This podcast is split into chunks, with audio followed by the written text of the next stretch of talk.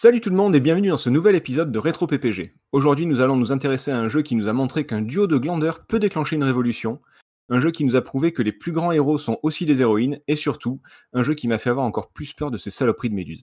Allez, on enfile sa combinaison Varia et on décolle pour Zebes à la recherche des métroïdes. Pour une poignée de gamers, le podcast.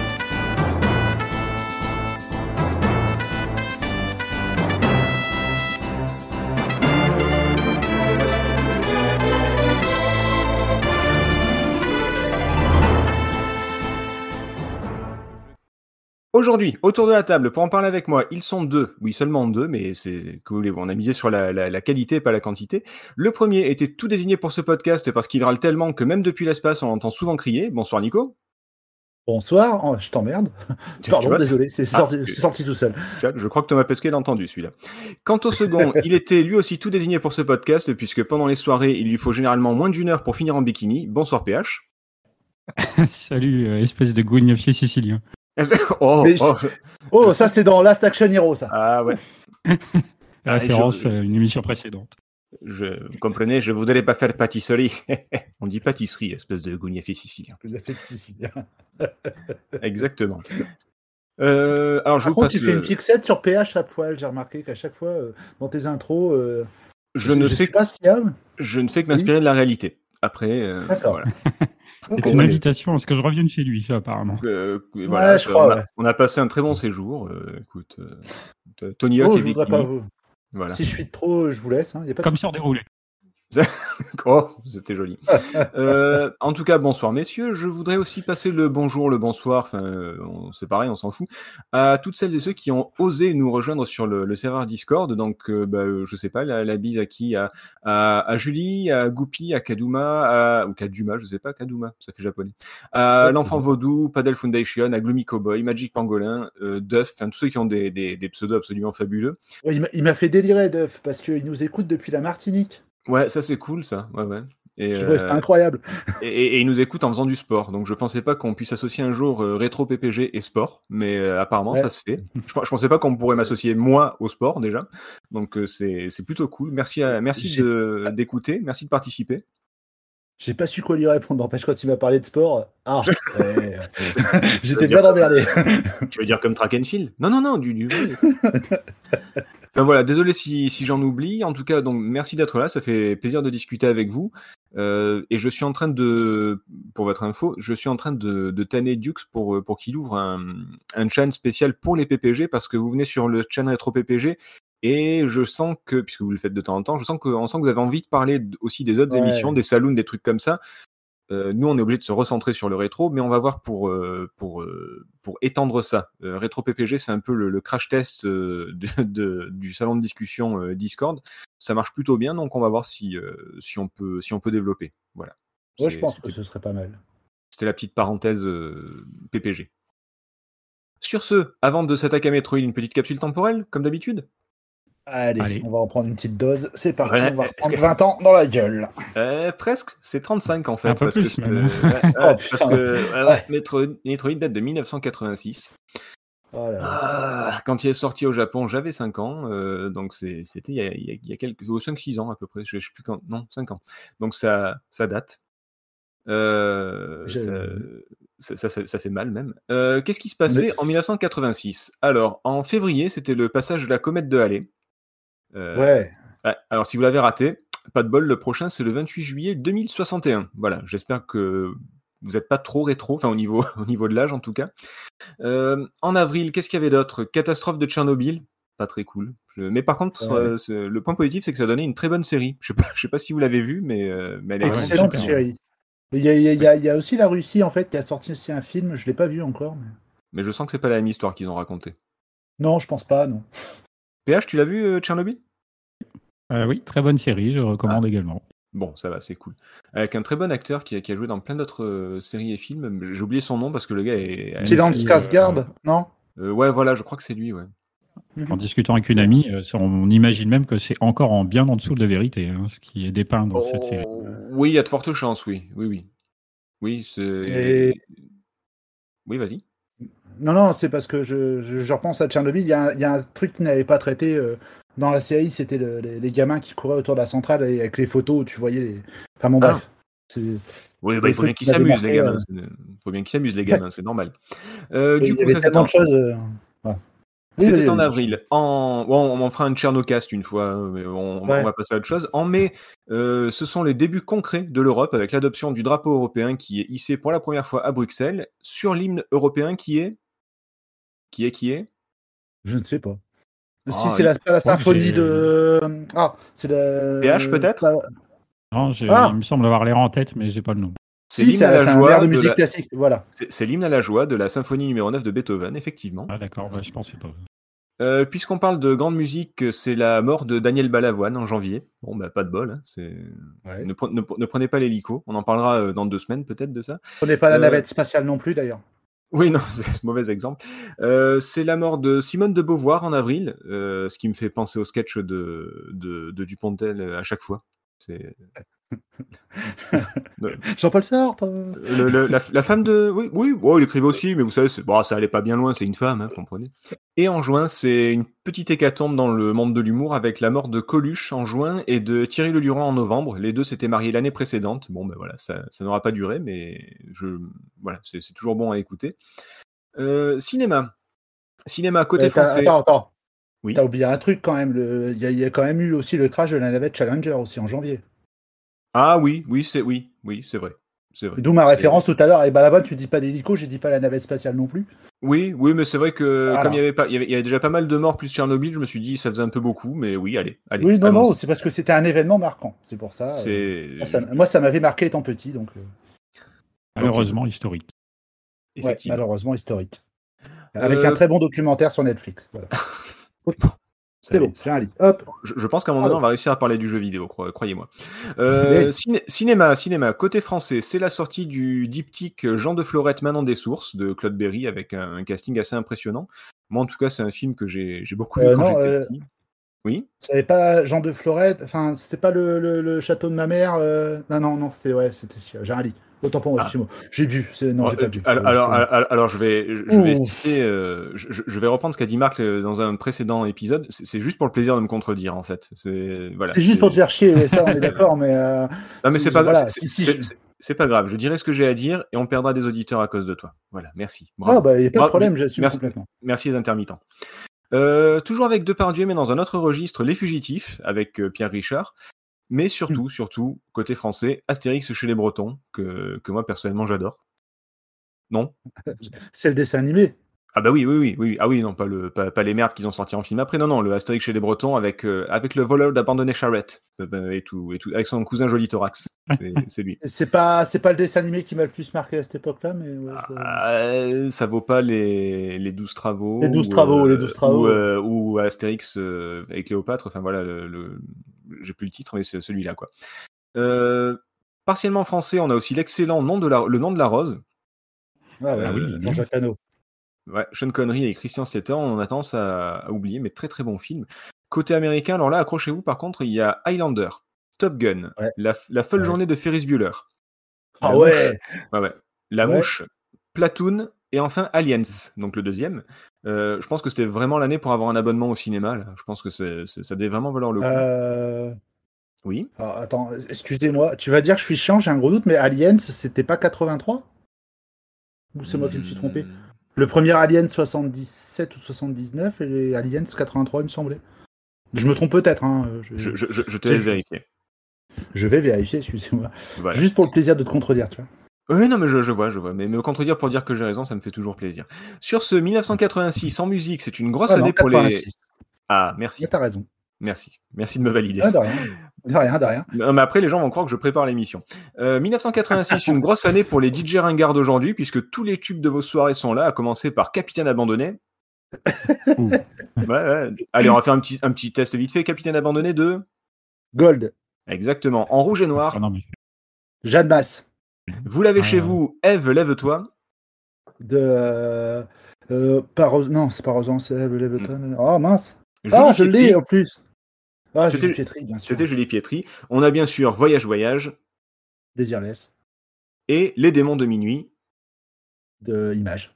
Exactement. Oh, PH, PH, il est pas ringard. Ah PH. non, mais d'abord, euh, déjà, c'est pas trop mon trip. Et en fait, j'ai toutes les chansons dans la tête, mais pas du tout le nom des artistes qui vont avec. Ouais, mais c'est normal, t'es en- pas encore assez vieux. Nous, on est vraiment vieux et, et j'ai des Ça, personnes dans ouais. mon entourage qui, qui écoutent ça régulièrement, moi. Donc, euh, Bref, on chante aussi en anglais avec Take On Me. De... Ah, Ah ah. ah, Ah, voilà. Euh, alors, désolé pour la prononciation, Papa Don't Preach. de... ah c'est euh, George Michael? Non, euh, Madonna. Voilà. Oh, ils se ressemblent beaucoup à l'époque, c'est pour ça. Euh, Ouais, ça doit être ça. ouais. euh, Touch Me. Touch me, I wanna feel your body. Alors, pas la, ver- pas- pas- pas la version de Gunther, qui est très très bien aussi, hein, mais euh, You Touch My Tralala, tout ça. Mais euh, non, non, c'est Samantha Fox.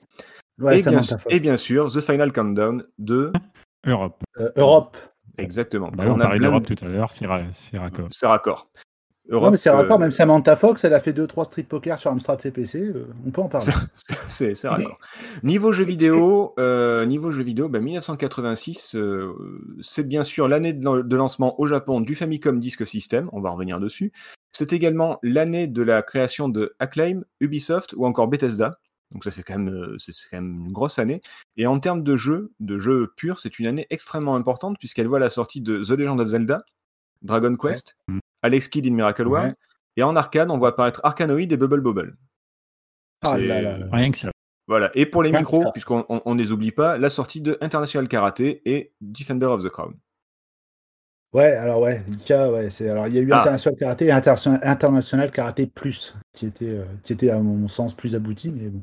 Oui, mais bon, c'est c'est le début, c'est le début. Arrête. Oui, je arrête de sais, c'était arrête de- juste, arrête de me juste contredire. pour faire Non, mais il arrêtera pas. Il arrêtera pas. Je, je, je Eh, remarque. je remarque. espèce de petite catin là, tu veux arrêter de me balancer deux minutes, ouais. C'est quoi cette histoire là? Ah, c'est parce que Ouais. t'as envie de faire des, des, des soirées skateboard avec 7 heures en slip dans son canapé ou quoi? C'est quoi le bordel? Ah, Alors, ça y est, les insultes volent. Je pense que ça, ça y est, Nico nous fait. euh, Ni- Nico se lâche, il en a marre. Euh, du coup, du coup, du coup, euh, avant de, de partir sur, euh, sur Metroid, de présenter le studio, oui, c'est Nintendo, d'accord, mais avant de, de présenter un peu plus en détail tout ça, vous, Metroid, euh, découverte, souvenir, comment vous l'avez connu, qu'est-ce que vous en pensez? Racontez-moi ça. Je, je- je vais laisser parler Euh. Nico parce que je sens qu'il en a gros. Donc, euh, vas-y. ah, on en a gros, on en a gros. euh. Voilà. Non, non, moi, j'ai, alors, j'ai, j'ai découvert d'abord, euh, comment dire, Metroid dans les pages de- du catalogue La Redoute, dans laquelle à la fin, en fait, t'avais des consoles. Et bah ouais, mais t'avais les consoles et les ordi à la fin euh, dans le catalogue La Redoute. Et donc, du Mais coup, euh, moi, aussi, moi aussi, j'ai connu des trucs dans ce magazine, mais c'était pas forcément les, les consoles. Mais vas-y, pardon, je, je t'en prie. Également aussi les parures de lit, c'est vrai qu'elles étaient plutôt pas mal. Mais euh, non, voilà, j'ai connu, j'ai connu à ce moment-là et bon, je vais pas refaire l'histoire, mais à cette époque-là, je- moi, je tournais sur Thomson, donc qui n'était pas une machine très propice pour les jeux, donc je bavais littéralement devant la NES et euh, j'ai joué au jeu peut-être euh, un peu plus d'un an plus tard et pour moi, ça a été une immense déception. Voilà. Ah ouais? Mais j'en parlerai un peu. Ouais, ouais, moi, je, enfin, j'en parlerai euh, quand on parlera du jeu, mais pour moi, c'était vraiment la grosse déception. Quoi. Et encore aujourd'hui, c'est une déception? Encore aujourd'hui. Ouais, c'est pas. euh, pour, bah, pour faire simple, je comprends pas le bat. Si tu veux, c'est un bon jeu. Là-dessus, on est complètement d'accord, techniquement, machin, on, on reviendra là-dessus. Mais pour moi, je comprends pas ce statut, pas pour, ce, pas pour cet épisode-là, je comprends pas le statut de jeu culte. Voilà. Hop, comme ça, je me suis fait plein de potes d'emblée de jeu. Quoi. 15 Ah. minutes de podcast, tout le monde est et. Allez, et, et- et un arrêt cardiaque. Euh, PH, de ton côté Alors euh, moi c'est beaucoup plus tard parce que j'ai découvert Metroid dans les années 2000 en fait. C'est quand j'ai commencé à utiliser pas mal les émulateurs. C'est pas c'est pas bien tout ça tout ça mais peu importe ça m'a fait découvrir quand même beaucoup de jeux. Voilà, attends, c'est bien là. et, et donc c'est vraiment dans les années 2000 que j'ai découvert mais du coup euh, j'y ai joué que assez euh, rapidement parce que c'est quand même pas facile et tout donc j'ai pas cherché à approfondir à l'époque et du coup j'ai plus approfondi en 2021 pour les besoins du podcast du soir Genre, il y a deux semaines. ok, d'accord. Ah, en Et du- gros voilà. Et, et du coup, qu'est-ce que tu penses de ce premier Metroid? Euh, Il y a des choses Il a qui peur- il a agréablement. choses. Non, non, euh, non, je suis pas un fan absolu, hein, loin de là. Euh, Il y a des choses qui m'ont agréablement et désagréablement surpris aussi. Euh, je sais que le jeu a un gros statut. Euh, je peux concevoir, mais euh, je suis pas, voilà, Alors, pas mal, mais bon. je, je, vais donner mon avis et revenir sur ce- cette histoire de, statut. Euh, moi, perso, je vous avais déjà raconté dans un autre épisode que mon père avait racheté un, lot de, de NES avec des jeux à un de mes cousins. Euh, voilà, c'est là où j'ai découvert Punch Out et Zelda, mes, mes deux amours. Et, euh, et dans le lot, il y avait Metroid. Mais à l'époque, euh, j'avais quoi? euh, J'avais euh, une dizaine d'années, le temps que ça sorte en France, tout ça. Ouais, c'était ça, une dizaine d'années. Et euh, pour moi, c'était une épreuve insurmontable, quoi. Je, je- je crois que j'ai réussi à le terminer avec le code de Justin Bailey, mais même comme ça, c'était ultra, ultra galère. Je me souviens de longues semaines euh, de d'errance dans des couloirs remplis d'ennemis où je savais pas où il fallait aller, il y avait pas de carte, il y avait rien. Enfin, c'était assez traumatisant. Et, euh, et puis en fait, euh, aujourd'hui, je trouve que c'est un jeu quand même assez important. Pas évident, on va revenir dessus, mais, euh, mais quand même assez important. Vu qu'il a créé Alors, un genre, un à lui tout seul. je peux- Oui. Je vais quand même te poser une question parce que tu dis il est important. Tu parles au sens personnel parce qu'il y a quand même il y a quand même un affect aussi autour de ce jeu, je pense, qui, qui, qui doit jouer. Mais je veux dire quand Ah, tu dis important, c'est à tes yeux ou de manière générale? Ah non, c'est un, c'est un jeu important pour le jeu vidéo, mais c'est pas un jeu important à mes yeux parce que, comme je vous dis, moi c'était un trauma quand j'étais petit. hein, le Metroid, pour moi, je, je- non, non, je préférais Megaman. T'allais tout droit, tu tirais, c'était beaucoup mieux. Euh, Mais déjà, j'avais tr- entre guillemets trauma par, euh, par Zelda. euh, Metroid, c'était trop. Et vu que Metroid, au final, c'est un Zelda où tu peux sauter, enfin, c'est c'est un Zelda vu de côté. c'était pas possible quoi. C'est avec le- les années et le recul que j'ai appris à l'apprécier, notamment en m'intéressant aux speedruns qui sont très très impressionnants là-dessus, je vous conseille. Ah, mais, mais sinon, je, je pense que si j'avais gardé mon souvenir de petit, on n'en parlerait pas ce soir. Quoi. Alors j'ai une autre question à te poser. Tu l'as fini ce jeu ou pas? Oui, oui, oui, finalement, après, oui. Et combien de temps après, je veux dire? Euh, bah, je te dis, je l'ai fini euh, avec Justin, le, le code, euh, le cheat code Justin Bailey quand j'étais plus, Ouais. euh, plus jeune. Et après, je l'ai refait, je l'ai refait au cours de, mes, de, de ma, ma, ma vie de gamer. Je sais pas, j'ai dû le refaire. Il y a, bah là, je l'ai, je, je l'ai pas fini cette fois-ci pour le, le podcast, mais je l'avais déjà refini il y a quelques années et encore quelques années avant. Quoi. D'accord. C'est un jeu que je me fais de temps en temps. euh, voilà. Bravo, parce que pour le finir, il faut quand même être motivé. Oui, bah après ça revient, et puis c'est- voilà, on, on- on- on en, on en reparlera. Maintenant, euh, le jeu n'a pas un statut de, de jeu culte, c'est surtout Super Metroid qui a ce, ce statut-là. Euh, Oui, Après, mais- il re- ap- après, il reprend le jeu, il reprend ce jeu-là et il, il- il améliore tout ce qu'il a pu se faire et il le porte à un, à un niveau euh, très très élevé. Mais voilà, le premier Metroid, c'est quand même un jeu qui est relativement euh, euh, oublié ou mis de côté ou méconnu. Voilà, c'est pas c'est pas le culte comme pourrait être le, le Super Metroid par exemple. Je je suis bien d'accord avec toi. Seulement, et je suis sûr que tous les deux, vous allez, vous allez être d'accord avec moi, quand tu parles, quand tu prononces le mot Metroid, généralement, tu as toujours un interlocuteur qui fait Ah, Metroid, comme si c'était le truc. Alors que, voilà, enfin, je veux dire, tu, tu peux Euh, pratiquement rien dire de mal sur Metroid, premier du nom. hein. Euh, parce que les gens pensent, euh, mais une fois de plus, je reviens dessus, mais moi, quand je parle de Metroid, les gens me disent à chaque fois, ah oui, super Metroid. Non, non, non, non, avant, il y en avait un, en fait, enfin deux même. Mais les, les gens, Ouais. je, je te parle même pas de l'épisode de Game Boy qui a été euh, zappé, euh, jusqu'à il y a quelques années où ils ont fait un remake. Mais voilà, le, généralement, les gens pensent à Super Metroid et ils ont l'image de Super Metroid, et quand tu leur montres le premier, ils font, mais, mais c'est moche. Oui, oui, non, mais c'était sur NES, tu vois. Donc c'est. Voilà. Ouais, je c'est- sais pas. Enfin, en tout, en tout cas, moi, voilà, moi, c'est, on, on en a déjà parlé lors de la dernière émission avec, euh, avec Captain Blood.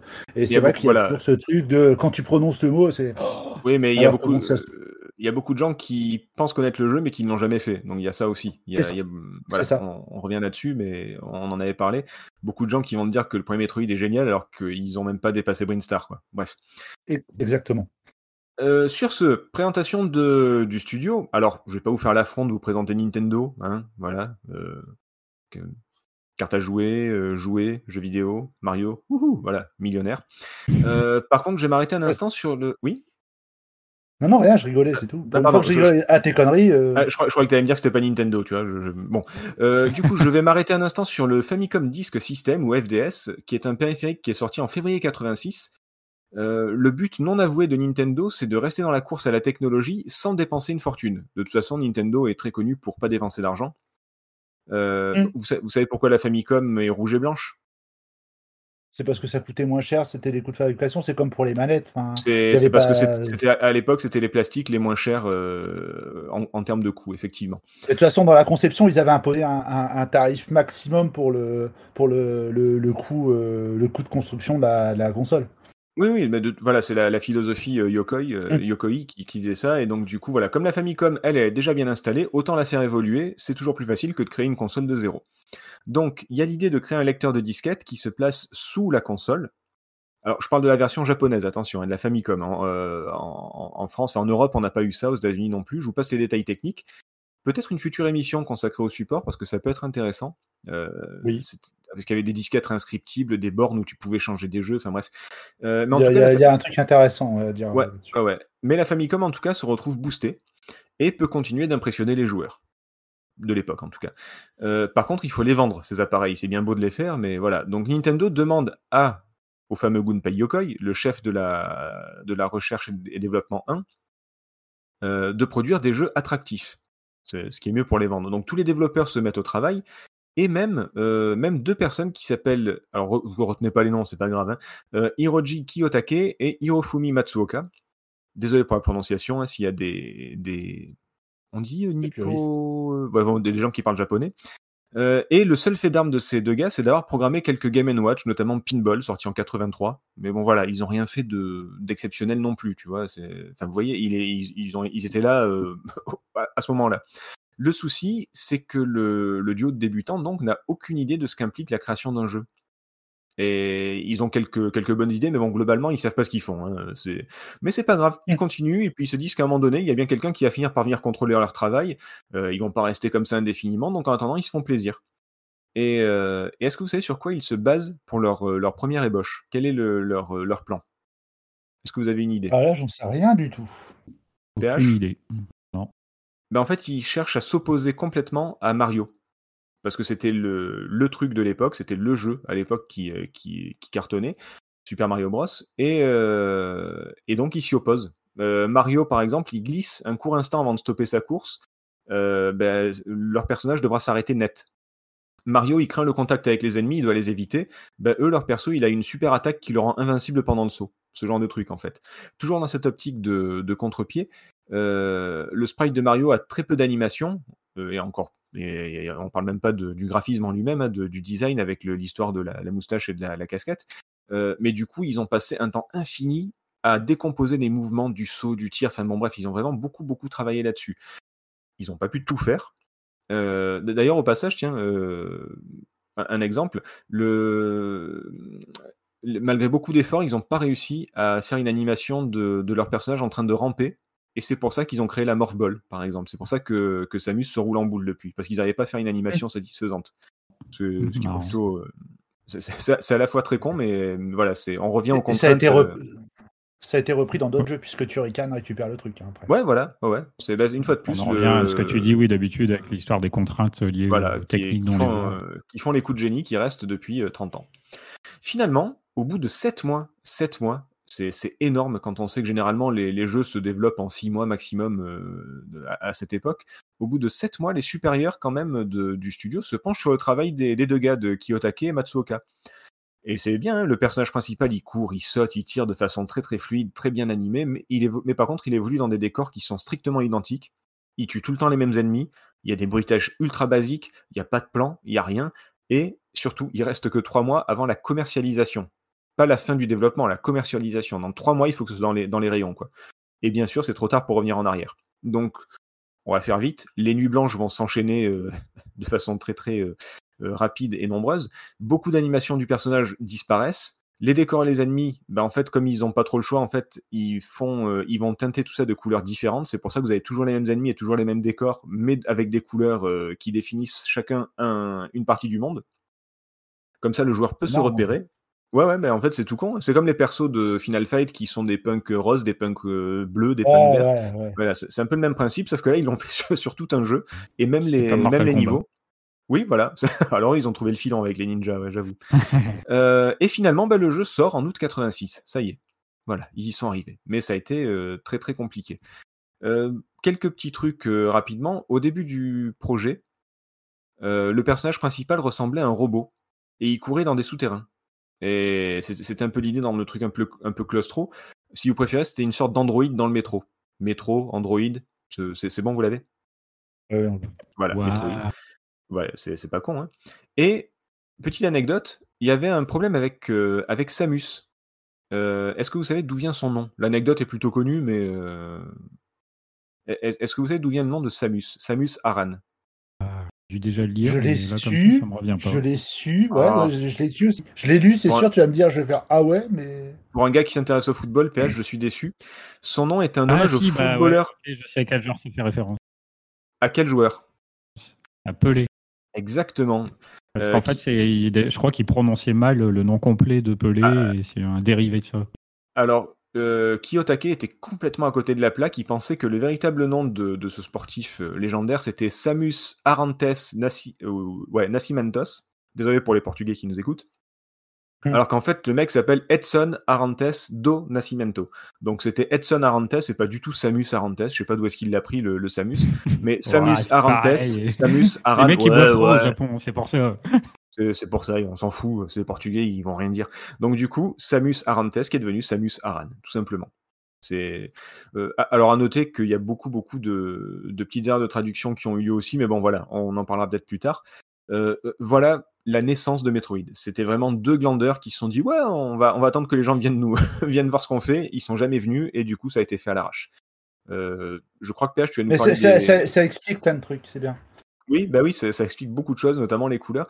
Et euh, PH va nous parler un petit peu de la musique de Metroid tout à l'heure. Peut-être qu'on pourra le rapprocher, on verra, on verra. Je, je sais pas encore. Euh, le jeu, le genre lui-même, bon, vous le connaissez. Euh, le joueur incarne donc Samus Aran, qui n'est pas footballeuse mais chasseuse de primes, et elle doit combattre. Oh ça aurait été marrant aussi, tu me diras. Et elle doit combattre les pirates de l'espace sur la planète Zebes. Ces derniers ont capturé une race d'extraterrestres extrêmement dangereuse, les métroïdes, qui sont globalement des grosses méduses volantes qui te pompent toute ta vie. Et pour cela, elle va devoir, donc explorer Zebes, qui est une sorte de planète, euh, prison, planète, enfin c'est le repère des pirates de l'espace. Elle va devoir explorer Zebes de fond en comble, euh, battre de très nombreux ennemis, seulement deux boss, enfin trois avec le dernier, on, en- on reviendra dessus, et récupérer plusieurs items essentiels. Et c'est ça le principe du jeu. C'est un jeu de plateforme qui évolue euh, à la fois dans l'horizontal et le vertical avec des retours en arrière possibles. C'est-à-dire, en gros, c'est un mélange de Mario et Zelda, si vous préférez.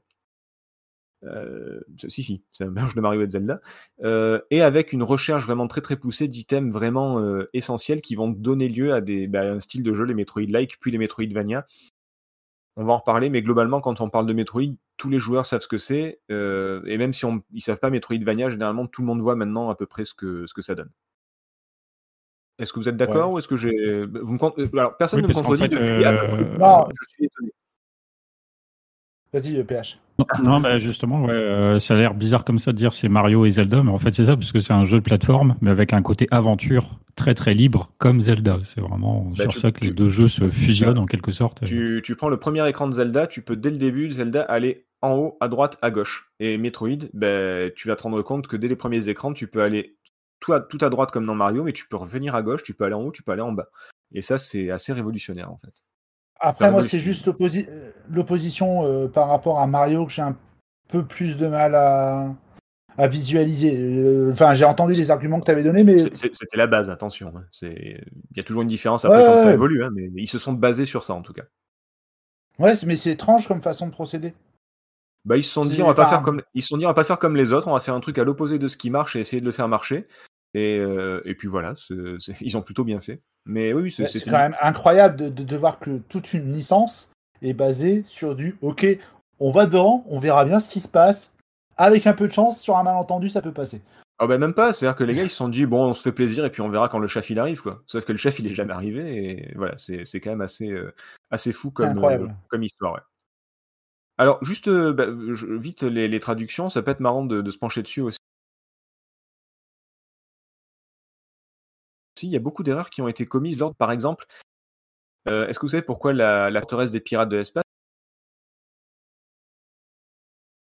Des millions d'années. se nomme Anecdote, euh, parce que en, en fait, alors, je, je- je sais que tu m'avais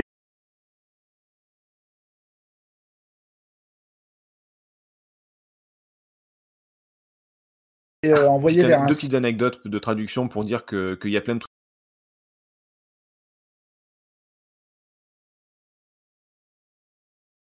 Trucs super connus qui en fait se portent le- la base des Oh pirates quoi, le- le- leur, leur repère quoi. Oh Et les Anglais ont très mal traduit, c'est devenu Zebes. Voilà, c'est comme la, la- la- c'est comme la fameuse combinaison Varia de Samus, la V A R I A qui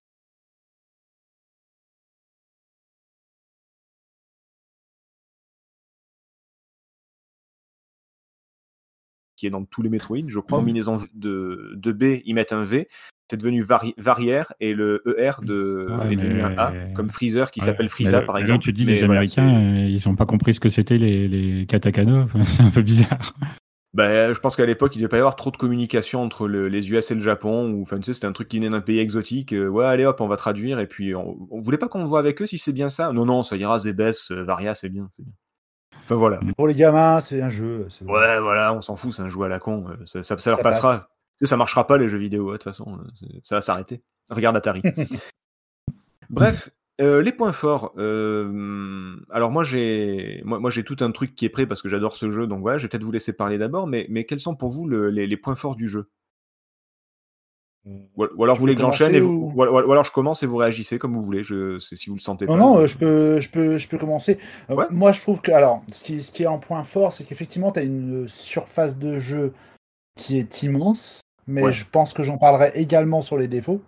Oui. ouais. Euh, là-dessus, il n'y a pas de souci. Euh, on l'a mentionné aussi, il y a l'animation là-dessus. J'ai, voilà, il n'y a rien à dire. Je trouvais que c'était, c'était plutôt assez cool. Faut remettre aussi dans le truc, c'est que je crois que le jeu est arrivé assez tard en France, 88, je crois, de Euh, presque deux ans plus ça, tard. ouais. Ouais. Donc, euh, je veux dire, effectivement, quand il est arrivé en France, on avait vu d'autres choses, mais euh, du coup, enfin, mais, mais du coup, c'est vrai que ça participait moi à ma déception, mais enfin, c'était quand même vachement cool pour 86 ce qu'ils avaient réussi à faire. Euh, je vais en laisser un peu parce que la dernière fois, je me rends compte que j'ai donné plein de points forts et que du coup, PH n'avait rien à dire derrière. Donc, je vais laisser PH euh, compléter un peu là-dessus. Ah bah oui, mais en plus, en plus, PH, il a un avis de tout nouveau joueur, donc du coup, euh, enfin de, de joueurs récents, donc Ça peut être intéressant. Eh ben, Ah, alors je te rejoins. Non, vas-y. si t'as euh, Ah, je disais, ouais, je, je- mention, mention spéciale à la maniabilité aussi. je- voilà. Ah oui, mais c'est du Nintendo, ça, il n'y a pas de, pas de Voilà. surprise, on va dire. Non, bah moi j'ai été agréablement surpris par son côté justement pas dirigiste, qui m'a assez impressionné, surtout encore une fois compte tenu de l'époque euh, à laquelle appartient le jeu. Euh, Mhm. Je pense que c'était relativement rare et c'est peut-être aussi ce qui l'a fait sortir du lot à l'époque. Donc ça, ça m'a impressionné. Euh, Je le savais, mais quand même pas forcément à ce point-là. Hmm. Euh, ça, j'ai trouvé ça cool. Euh, L'univers, effectivement, j'ai trouvé plutôt bien, euh, bien retranscrit. On, est bien dans l'ambiance, l'atmosphère, tout ça. Donc ça, c'est plutôt positif aussi, j'ai trouvé. Un jeu avec une vraie patte artistique, si je puis dire, une vraie direction. Mm. Il, y a, il y a quelque chose, encore une fois, par rapport à ce qui se faisait à l'époque.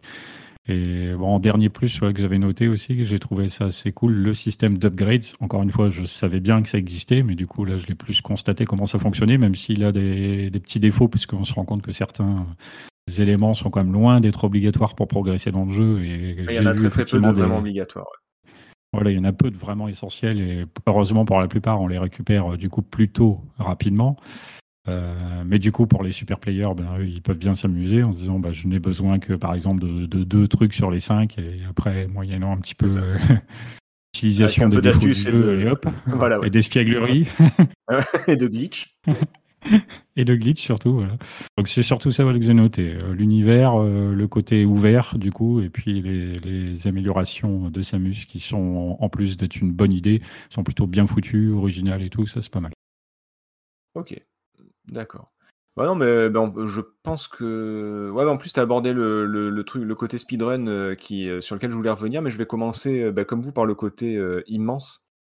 En fait, on se rend compte que euh, on peut tomber très bas, monter très haut euh, grâce au scrolling vertical, que la, carte est immense, euh, que finalement, Zebes, c'est un, ben, un grand niveau dont les zones se débloquent au fur et à mesure, ce qui était quand même plutôt bien pensé à l'époque.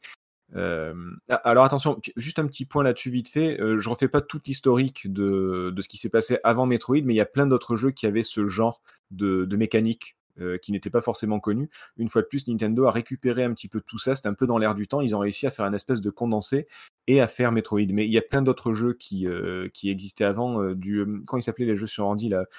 Montezuna, Jet Set euh, Willy J'ai 7 oui, Euh, ouais, d'accord, oui, ok. où il y a un système de clés qu'il faut revenir en arrière, un truc labyrinthique, ça existait déjà avant. Et il y a aussi un jeu Mhm. japonais qui est complètement méconnu qui s'appelle Brain Breaker, je crois. Euh, Ouais. dedans, euh, re- regardez, cherchez Brain Breaker sur, euh, sur euh, Google ou peu importe. C'est Metroid avant Metroid. Voilà, tout simplement.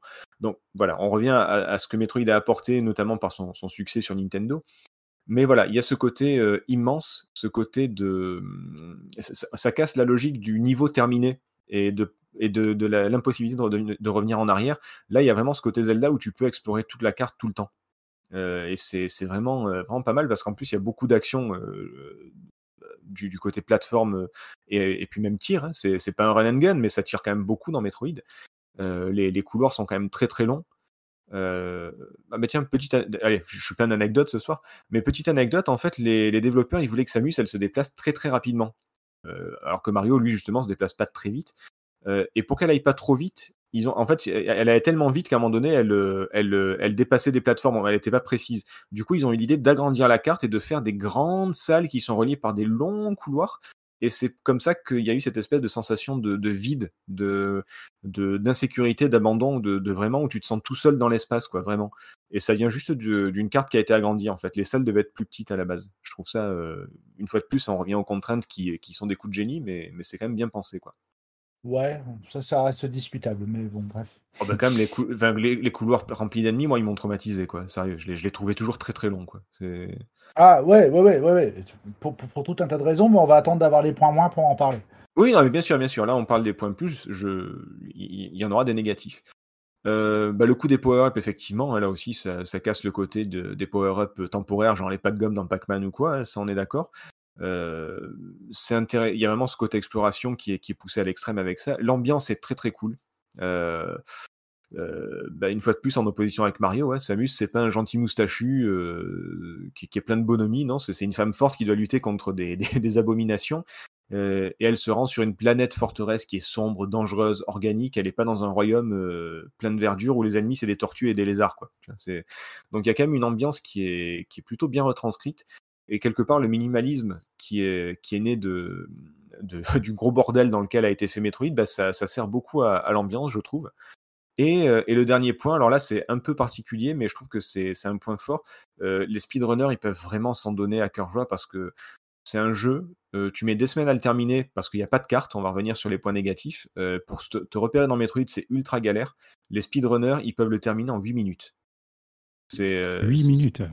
Ah, J'en ai vu une en une vingtaine de minutes, je crois, mais c'était déjà impressionnant. Ouais, ouais, mais alors après, les, ça, ça dépend de ce que tu utilises comme, euh, comme glitch ou pas glitch, comme, euh, comme ça, ça dépend de, de la façon de faire du speedrun. Tu as les, les tasses aussi, enfin les, les tool assisted Mhm. speedrun. Mais voilà, il y a beaucoup de trucs qui font que euh, c'est peut-être un des premiers jeux, je dirais pas le premier, mais c'est un des premiers jeux qui a, qui a encouragé le, le speedrun, puisque euh, au plus vite tu le terminais, au plus, au, plus, plus grande était la, la, récompense en fait. Le, euh, pour faire vite, à l'époque, les jeux, ils n'étaient pas nombreux et quand tu les avais terminés, bah, bah, tu les refaisais euh, sans cesse, quoi. Et donc, les, les, les, développeurs, ils se sont dit, bah, quitte à le rejouer en boucle, on va leur, euh, on va leur faire une petite récompense. Et c'est vrai que il y a eu cette idée un peu, un peu folle de l'époque. Ah ben, ce serait fou quand même si Samus c'était une femme. Et là, idée de génie une fois de plus. Il y a cinq fins qui sont proposées en fonction du temps de jeu que vous, que vous mettez. Si vous mettez moins de 5 heures, Samus elle enlève son casque. Euh, on voit une. Alors elle avait les cheveux châtains à l'époque. Euh, si vous passez en dessous de la barre des 3 heures, je crois, elle retire toute son armure, euh, mais elle reste en juste au corps. Et si, vous, et si carrément la récompense suprême de l'époque, alors ultra sexy, hein, balance ton port, tout ce que tu veux, mais elle apparaît en bikini. Elle garde ses bottes quand même, hein, parce qu'il faut pas trop non plus déconner. Si tu boucles l'aventure en moins de 60 minutes. Donc en moins Je d'une me heure. suis toujours de... je, je vais peut-être te poser la question, mais je me suis toujours demandé s'il n'y avait pas quand même un parallèle avec, euh, tu sais, la fameuse séquence de fin dans Alien avec Ripley justement, où on avait une héroïne très forte qui était une femme, et euh, on a quand même Alors, cette oui, séquence oui. de fin dans le vaisseau où voilà, elle est, Elle est quand même en tenue plus que légère, voilà. Et je, je- voilà, je, je pense qu'il doit y avoir aussi un lien avec ça. Enfin, Alors, euh, Metroid, c'est évidemment inspiré de, de, de Alien Ouais, pour des tonnes de clair. trucs. Et il y a même un parallèle intéressant. je sais pas si c'était pas la cave qui avait fait un parallèle entre Metroid et Alien dans ses Hidden Palace, où il, où il montrait que chaque épisode de, de, de Alien est en rapport avec, enfin de Metroid est en rapport avec Alien, ou dans le. oui, il y avait une théorie comme ça. Ah oui, à un moment donné, Samus, elle a, un- Samus, elle est, euh, elle a un Metroid euh, en elle, quoi. Enfin bref, il y a tout un truc, euh, un parallèle entre les, entre les deux séries, quoi, entre le film et le jeu, et c'est super, super intéressant. Mais bon, voilà. Quand on voit de toute façon tous les jeux qu'on aborde, euh, énormément euh, piochent plus ou moins allègrement de Alien, euh, c'est assez impressionnant. Euh, oui. Bon, Ouais, bah, mais c'est attends, parce euh, que on parlera de Metal Gear un jour, on verra euh, ce qu'il a pris au cinéma. Je pense qu'on sera, on sera pas mal aussi. Je, Nico, je je un truc, posé... Ouais, je me suis posé la question parce que euh, je suis quand même assez surpris que Nintendo ait laissé passer un truc comme ça. Et je me demandais si la justification, c'était pas justement, voilà, vis-à-vis d'épisodes du premier du huitième passager, euh, si c'était pas ça la justification pour que Nintendo laissait passer un truc pareil. Parce que même en 86, enfin. Ça, ça, me semblait déjà étrange qu'ils aient réussi à, à laisser le fait que l'héroïne, enfin que ce soit une héroïne et Ouais, qu'à la mais- fin, bah, en plus, euh, qu'on la voit, qu'on la voit en petite tenue. C'était une. Alors, c'est. Désolé de dire ça comme ça, mais c'était que une femme, donc ça passait. C'est-à-dire que les filles sexy dans les jeux à l'époque, euh, tu, tu prends la PC Engine, t'as que des filles en maillot avec des gros nichons. Enfin voilà quoi, c'est c'est vraiment le, le truc. Euh, ouais, mais là c'est. Nintendo. Euh, ouais, mais Nintendo, si tu regardes bien, ils ont laissé passer plein de trucs qui après sont pas forcément pas. Mais par exemple, le, le, les, les- les croix des cimetières qui étaient au Japon, ben, dans les Castlevania ou quoi, généralement en France c'est Ouais, censuré, ouais, tu ouais, vois. Mais au, au Japon, ça l'est moins quand même. Donc, euh, sur- surtout quand c'est que une femme, euh, le côté bikini, c'était une récompense, tu vois. C'était vraiment vu, Ouais, c'est mais- vraiment vu comme une récompense pour les joueurs et pas du tout comme un truc graveleux. C'était vraiment. euh, alors, je- sais que ça peut paraître un peu bizarre de dire une fille en bikini euh, en récompense, c'est pas graveleux, mais c'était pas pensé comme ça, je pense à l'époque. Même le c'était dans le normal. contexte de Oui, l'époque, oui, oui. non, je pense pas, ouais. Oui, à l'époque, c'était normal, quoi. Bah, les années 80, quoi.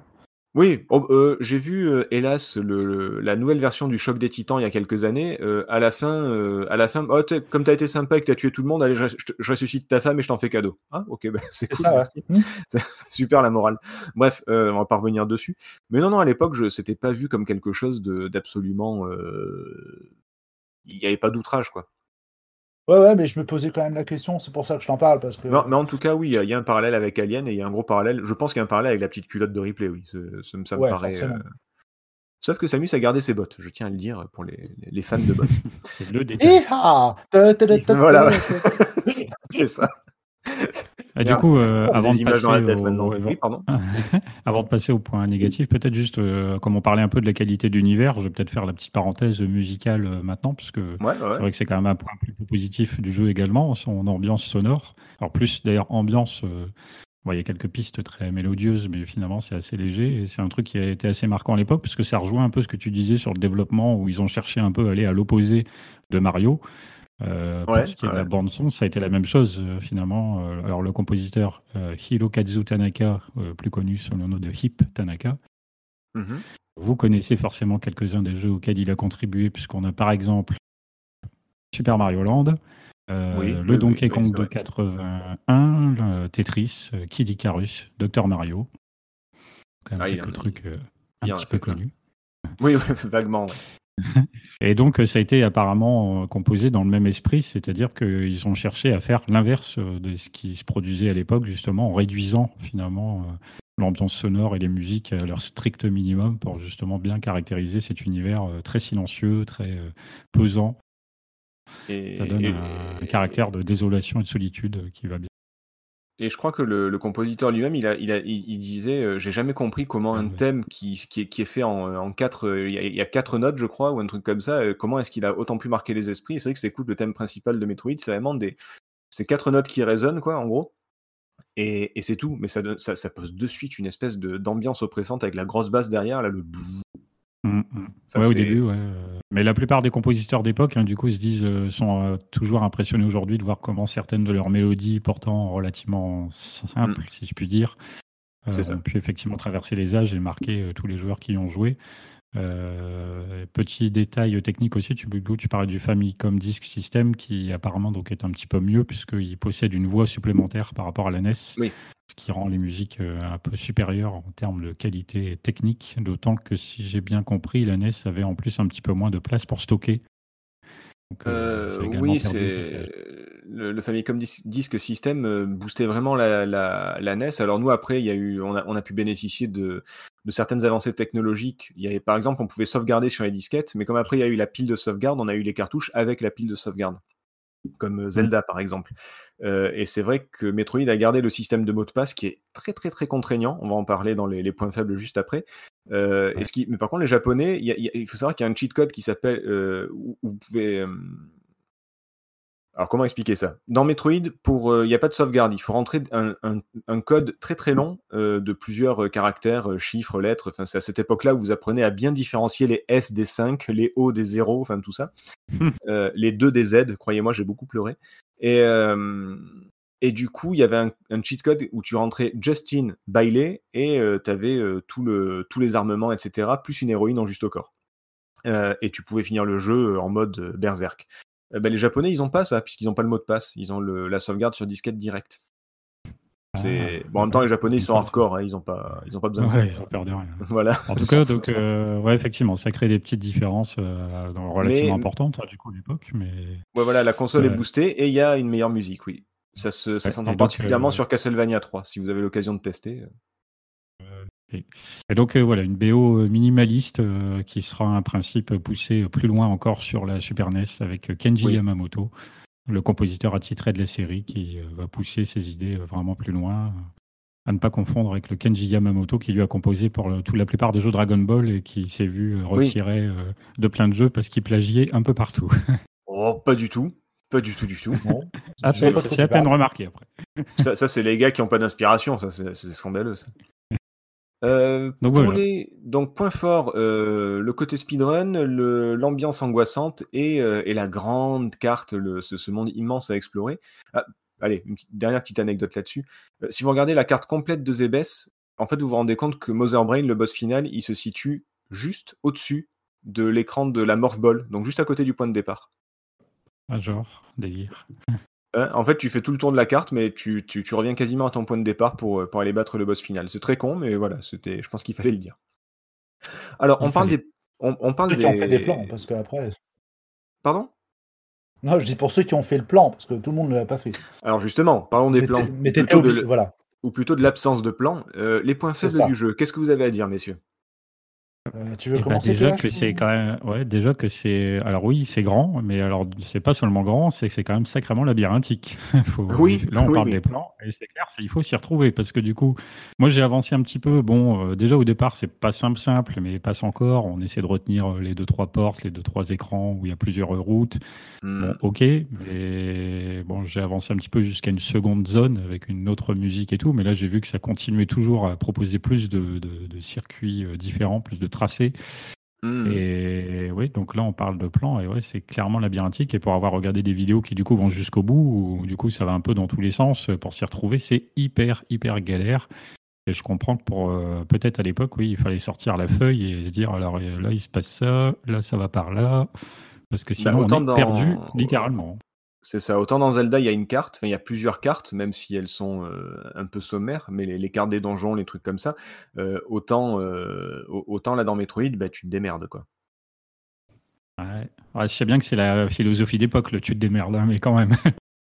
Ouais, non, mais là, il faut, là, faut vraiment s'accrocher, quoi, parce que c'est, c'est, euh, comme je dis, moi, ça a été euh, le, le côté labyrinthique, je m'y suis jamais retrouvé, quoi. C'est vraiment, euh, enfin, c'est, c'est très très Parce compliqué. que, en plus, non seulement voilà, c'est labyrinthique, mais en plus, il y a des passages secrets un peu partout. Donc, euh, ça rajoute encore au bordel de connexion entre les différents écrans. C'est, même pas le, c'était Nico qui en parlait dans, dans Earthworm Jim. Où, euh, où les éléments du décor étaient difficilement euh, visibles, où on pouvait pas trop les différencier. On avait du mal à voir qu'une plateforme était une plateforme parce qu'elle faisait partie du décor. Euh, là, c'est un petit peu pareil. Une fois que tu as les bombes pour, pour que tu poses au sol, pour te rappeler, pour, pour comprendre que dans les premiers écrans que tu as traversés, il y avait un sol qui était friable parce que c'était des petites cases bleues friables et non pas un sol normal euh, que tu pouvais faire exploser pour aller dans un autre, une autre zone. Waouh Mais alors rien que ça déjà, tu, tu le découvres par hasard en fait, tu vois, parce qu'à un moment donné, t'es perdu, tu retournes vers le début, tu dis tiens, euh, maintenant que j'ai la morphball, je peux passer en dessous, tiens, j'ai des bombes, je vais les faire sauter pour rigoler, et en fait, tu découvres un passage, mais complètement par hasard en fait, tu peux pas te souvenir de ça, euh, euh, tu t'en rends même pas compte que tu peux le casser en fait quand, quand tu chopes les bombes. Il y a un côté vraiment... Ouais, puis, comme il y a beaucoup, beaucoup d'écrans, si, si tu te mets à exploser les sols partout, bah, t'as pas fini. Ben, c'est un peu ça. Un- Tu rigoles, mais euh, je sais plus. Dans... ben, c'était dans Zelda. Dans Zelda, dans le... la seconde quête, à un moment donné, tu peux passer à travers, des... à travers les murs parce qu'il y a des passages invisibles. Et euh, dans... dans certains donjons. Euh, résultat, jusqu'à il y a encore pas très longtemps, moi, tous les jeux que je faisais, je, je... je rasais les murs tout le temps pour voir s'il n'y avait pas des passages euh, invisibles. J'ai été traumatisé, j'ai gardé le... le truc, quoi. Et c'est vrai que là. Ah, c'est du travail de fourmi. C'est ça, c'est ça, c'est exactement ça. Et à l'époque, c'était, euh, c'est ce qui fait qu'aujourd'hui, ça peut paraître très très compliqué. Rien que le fait qu'il n'y ait pas de carte, je pense que Nico, toi aussi, ça a dû te te- t'emmerder. Voilà, c'est c'est vraiment le- euh, un, des, un des points faibles du jeu, quoi. Et, et pas seulement, mais euh, enfin, je vais laisser finir PH parce que sinon. euh, Voilà, j'ai- j'ai j'ai- j'ai ma liste de j'ai ma liste Ah, de merde, d'accord. vas-y, vas-y, vas-y, vas-y, je continue la mienne. Donc, euh, bah, du coup, moi, ce que j'avais noté, alors, c'est que en partie à cause de ça, en bonne partie à cause de ça, le jeu est rendu comme sacrément difficile, puisque du coup, on arrive euh, souvent dans des pièces où on a du coup pas forcément euh, le power-up qui convient et qui nous permet d'affronter les ennemis en place. Donc, euh, Mhm. déjà, la progression est labyrinthique, mais en plus, elle peut être déséquilibrée si on ne prend pas les bons chemins. Euh, C'est ça. donc, le jeu est difficile. Et puis après, moi, j'avais noté ce dont tu as mentionné euh, un petit peu avant, c'est qu'effectivement, les mots de passe sont ultra lourds. Donc ça, c'est très pénible. Ouais, ça j'avoue que c'est. On revient dessus, mais alors je, je sais plus combien c'est les mots de passe, mais je crois qu'il y a quatre euh, séries. euh, Enfin, il y a quatre, euh, euh, quatre séries de je sais plus combien de, de caractères, et du coup, oh là là, mais pour rentrer tout ça, mais laisse tomber quoi. Enfin, il faut vraiment pas se tromper. euh, il faut vraiment bien le noter. Et, euh, et en plus, comme tu dis, si tu notes ton mot de passe et que bah, pas de bol, tu t'es rendu au mauvais endroit, bah, en plus, tu as mal sauvegardé, quoi, entre guillemets. Donc, euh, vas-y, euh, re- recommence, ce sera plus facile. Parce que Ah arriver ouais, je tout- comprends pas d'ailleurs que. Ouais. Excuse-moi, je te coupe. Je comprends pas que les mots de passe en plus d'ailleurs soient à ce point euh, rallongés, parce que je comprends qu'il faut trouver des combinaisons pour dire euh, avec ce mot de passe-là, tu as tel power-up ou tu l'as pas, tu as tant d'armes, tu as fait tel truc ou tel truc dans le jeu. Il n'y a pas non plus euh, 300 000 situations possibles dans ce premier Metroid, et donc je comprends pas pourquoi les mots de passe sont à ce point longs. Alors, alors là, j'ai peut-être un semblant de réponse, mais à l'époque, ce qui se faisait beaucoup, c'est qu'on rallongeait les mots de passe pour qu'ils ne soient pas facilement euh, falsifiables, dans le sens, euh, voilà, qu'on puisse pas trouver facilement le, le- le code qu'il y a derrière pour pas se rajouter des vies euh, de façon ouais. trop simple. Ah, pour pas arriver à la fin du jeu en trichant, ouais, d'accord. Bon, c'est très très réussi. Ah bah oui. Euh, T'as fini PH pour les, les points faibles du coup Bah ou, ouais, moi c'est tout ce que j'avais noté. Ouais. Alors je prends une grande inspiration. Inspiration, pardon. Vas-y Nico. Euh, non, non, mais bon, ok. Là, alors, il y, a- y y déjà un point euh, dont, dont PH a déjà parlé, ça, on est d'accord. Je vais revenir deux minutes sur l'histoire des mots de passe, parce que effectivement, les mots de passe sont longs, mais c'est surtout que bien souvent, il y a des zones entre deux mots de passe qui sont également super longues. Oui. Et que, euh, euh, voilà, enfin, tu es, obligé quand même d'aller jusqu'au bout. Moi, je sais que ça, ça m'est déjà arrivé de laisser la console en pause euh, pour aller faire quelque chose plutôt que de sauvegarder, parce que voilà, parce que ceci, parce que cela, quoi. Mais, Mm. Enfin, euh, bon. Ça là-dessus, ça c'est un truc. Et effectivement, bah, les mots de passe, tu l'as dit tout à l'heure, pas bien souvent, tu le notes mal. Surtout à l'époque. Maintenant, tu ferais attention, mais je pense qu'à l'époque, tu le notais mal. Déjà, je le faisais sur d'autres jeux, donc euh, là, c'était le cas. Donc ça, maintenant, ça, je prendrais une photo, moi, ce serait plus simple. Oui, voilà, ouais. C'est ça. Euh, ensuite, autre point, euh, mais là, je pense que c'est directement lié à, à la conception dont tu as parlé tout à l'heure. C'est que effectivement, les, les tableaux sont immenses, mais c'est que parfois, tu as des zones euh, bah, en fait, qui se répètent. Euh, comment dire ça? Il y a un moment, tu es tout en montée, et en fait, tu as au moins 4 ou 5 écrans qui sont exactement les mêmes.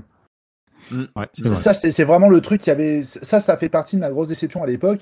C'est parce que je me disais, bah ouais, ok, d'accord, bah, tu vas refaire le même truc plein de fois. Et et je pense que c'est lié à la conception, effectivement, là-dessus, il n'y a pas trop trop de surprises. euh.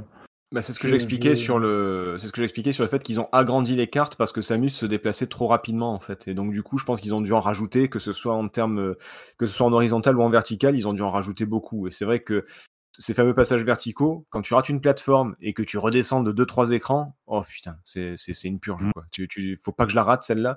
Euh, genre à un moment donné, tu dois, tu dois geler euh, ou paralyser des ennemis pour monter dessus, pour monter sur la plateforme.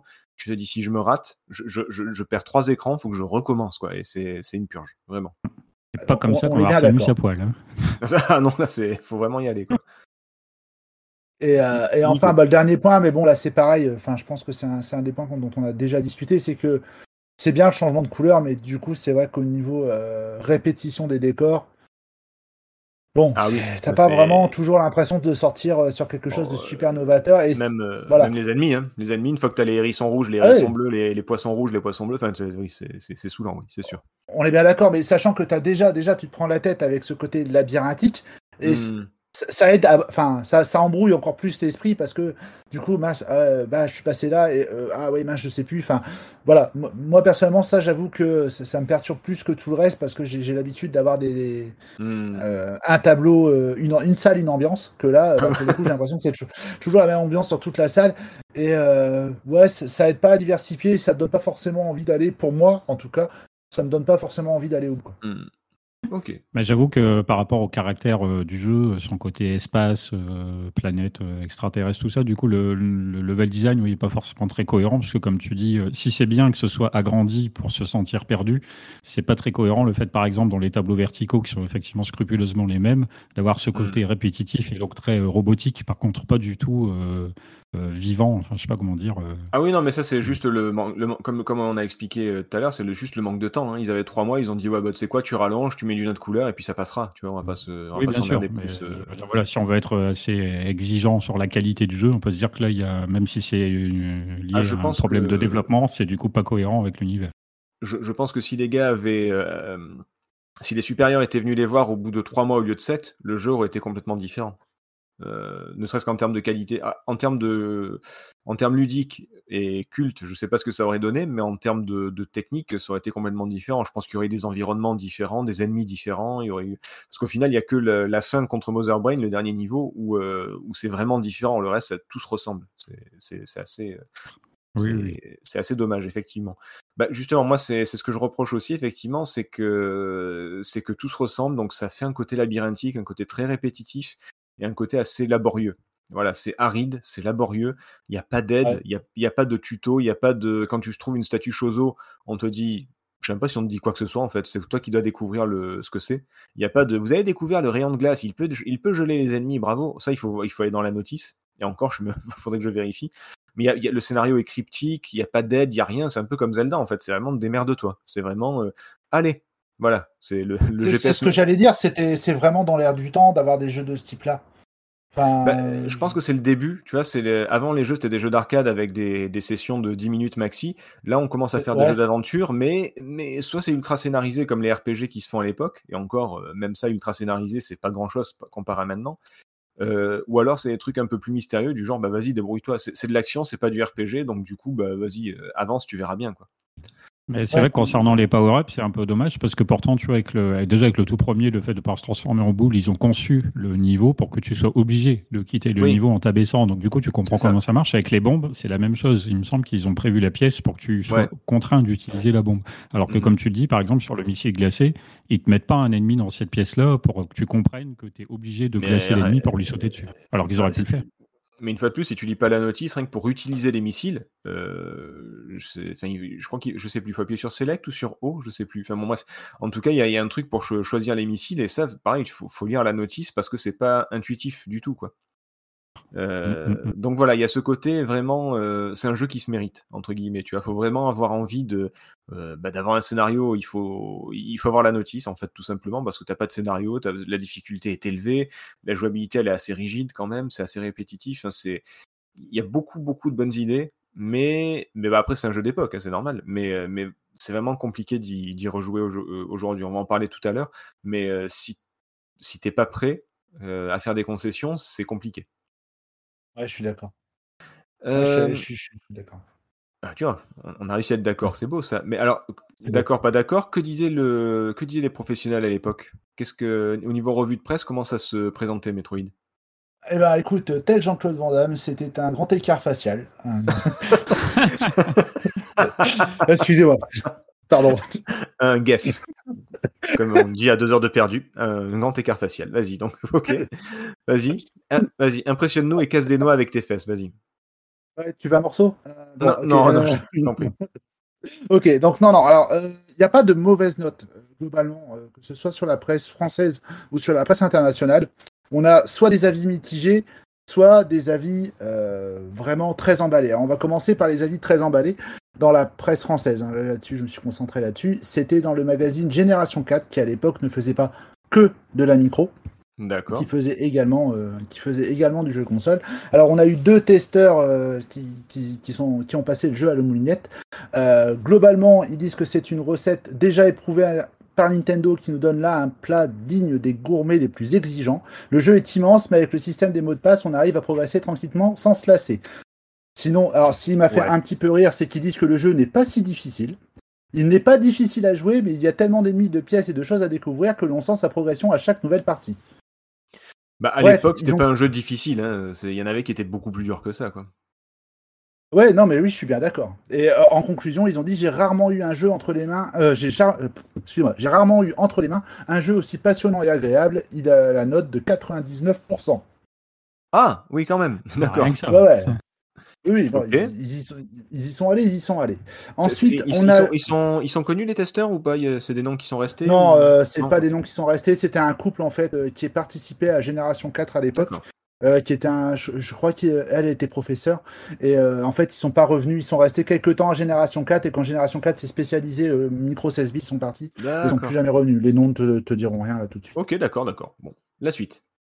Ensuite, alors magazine Micro News. Alors c'est pareil, Micro News qui était euh, à la base MSX News qui était très très ciblé micro, donc faisait quand même des tests pour Metroid, qui donne à Metroid la note de 3 sur 5. Ah. Et alors là, attention, ah ouais, attention, attention les notes. C'est moyen, quoi. C'est. Alors, c'est moyen, oui. Maintenant, je me suis permis de, de parcourir tous les tests euh, que le magazine a fait ce mois-là. Et euh, bon, 3 ou 4 sur 5, c'était la norme. D'accord. C'est-à-dire que euh, c'est pour ça que je ne considère pas comme une mitigée. Je dirais plutôt c'est un petit 14 ou un 15 sur 20. Tu vois, si vraiment on devait faire quelque chose, je pense que c'est à peu près ça. D'autant que quand je vais vous dire exactement de quoi il en retourne, vous allez comprendre le pourquoi du comment. Donc, déjà, il commence directement en disant voilà un jeu d'aventure qui ne plaisante pas. Donc, euh, je pense enlever, qu'il effectivement, oui. Sur ça, on est d'accord. ont- hein. Ah oui. Je, je pense qu'ils n'ont pas fini le jeu plusieurs fois parce qu'ils parlent d'un héros et pas d'une héroïne. Ouais. Donc, euh, bon, ça, c'était autre chose. Euh, je vais rapidement passer sur le fait, en fait, ce qui pour eux pose véritablement problème, c'est la difficulté du jeu. Et il conclut en disant On ne conseillera donc pas cette cartouche aux joueurs sensibles qui risquent de continuer à y jouer pendant leur sommeil. Un seul signe de pitié de la part du programmeur, des mots de passe pour reprendre l'aventure plus loin quand on a franchi certaines étapes. Mhm. Euh, globalement, euh, voilà, c'est le jeu euh, à éviter si jamais vraiment vous cherchez pas un challenge qui soit beaucoup trop complexe. Ouais, c'est un peu le Dark Souls de l'époque, ouais. Ok. Exactement. En, en tout cas, que ce soit euh, que ce soit euh, comment dire Micro News, Génération 4 ou les autres magazines, tous sont d'accord, tous s'accordent pour dire que la réalisation du jeu est quand même globalement assez bonne.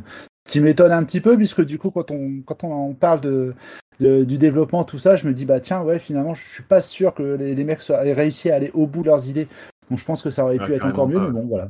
C'est sûr. Euh, alors, troisième magazine français euh, qui s'était penché là-dessus, pareil, Tilt, qui était pourtant un magazine euh, qui par la suite s'est beaucoup engagé sur la partie micro, avait à l'époque Mhm. une rubrique qui s'appelait Banzai, pour parler des consoles japonaises. Bah oui, bah oui. Voilà. Chro- Chronique du Euh, racisme ordinaire, je t'en- prie, vas-y. Exactement. Alors eux, euh, ils sont, ils sont beaucoup plus, euh, beaucoup plus radicaux. Le scénario n'est pas original et se révèle trop complexe. Le joueur, rapidement terrassé par de trop nombreux assaillants, se désintéresse du personnage qu'il est censé incarner. Alors après, ils disent des choses très vraies. Effectivement, le manque de variété des décors, hein, ça là-dessus, on est d'accord, qu'il est très Ouais, répétitif. Et pour conclure, ils disent que le jeu est correctement réalisé, mais beaucoup trop difficile, même pour un joueur expérimenté. Ah. Avec la note de 12 sur 20, donc au final. 12 sur 20. Ouais, Ah ouais, 12 non, sur 20. c'est c'est sévère là quand même. Bah, 3 sur 5 tout à l'heure, c'était, euh, c'était, ça peut être sujet à, à, à nuance. Mais là, 12 sur 20, c'est, ouais, non, c'est, c'est, c'est sévère, on va dire. Ouais, non, non, c'est c'est quand même assez sévère. Et tu vois, globalement, euh, quand j'ai regardé un peu les notes, donc en Angleterre, euh, j'ai fait une moyenne des magazines euh, qui donnaient au jeu la moyenne de 6,7 sur 10. Euh, j'ai Ouais. pris plusieurs magazines, hein. c'était vraiment pour se donner une idée, ce qui est euh, pas, pas fifou, hein, on est d'accord. Ouais, ouais. Euh, pareil en Allemagne. c'est, le, terme technique, ça. c'est- Voilà, pas fifou. En Allemagne, bah, c'est pareil, je suis à 7,1 sur, euh, sur 10, en fait, en moyenne, à peu près, sur les, sur, sur les tests. J'en ai pas trouvé beaucoup plus. Après, j'ai trouvé des versions, euh, enfin, des tests des autres versions sur Game Boy Advance, tout ça, mais qui, pour moi, voilà, n'avaient pas, n'avaient pas lieu d'être. Mais bon, globalement, voilà, on est quand même sur un jeu bien réalisé, tout le monde est toqué là-dessus, mais beaucoup trop difficile pour certains, et du coup, on a des notes qui sont passables, j'ai envie de dire. D'accord. Bon. Voilà pour la revue de presse. Alors sachant que effectivement les tests, euh, les tests dans les magazines français, il y en avait pas beaucoup parce que bah voilà des magazines comme Joystick n'existaient pas, Joypad non plus, Console Plus non plus. Donc euh, je suis déjà assez surpris d'avoir trouvé des- ces tests-là dans, dans ces trois magazines-là parce que effectivement après c'était des, des magazines qui étaient réputés micro et donc du coup euh, du coup je trouvais ça intéressant. Voilà. Ouais, non, mais c'est. Et puis surtout, il y a des. C'est, assez. euh, C'est assez. euh, comment dire. euh, Ils sont pas à l'unisson pour dire que c'est un jeu génial, quoi. Il y en a un 99 qui abuse clairement, et les autres à 12 qui abusent clairement aussi, mais ça, ça se retrouve un peu dans la moyenne du, du 14-15. quoi. D'accord. D'autant que les remarques sur le jeu, en fait, sont à peu près identiques à part Génération 4 où il dit que le jeu n'est pas si difficile. Mais je veux dire, globalement, les remarques sur la, sur la qualité du. Enfin, sur le fait que le scénario est pas- est un peu compliqué à appréhender, les trois le disent.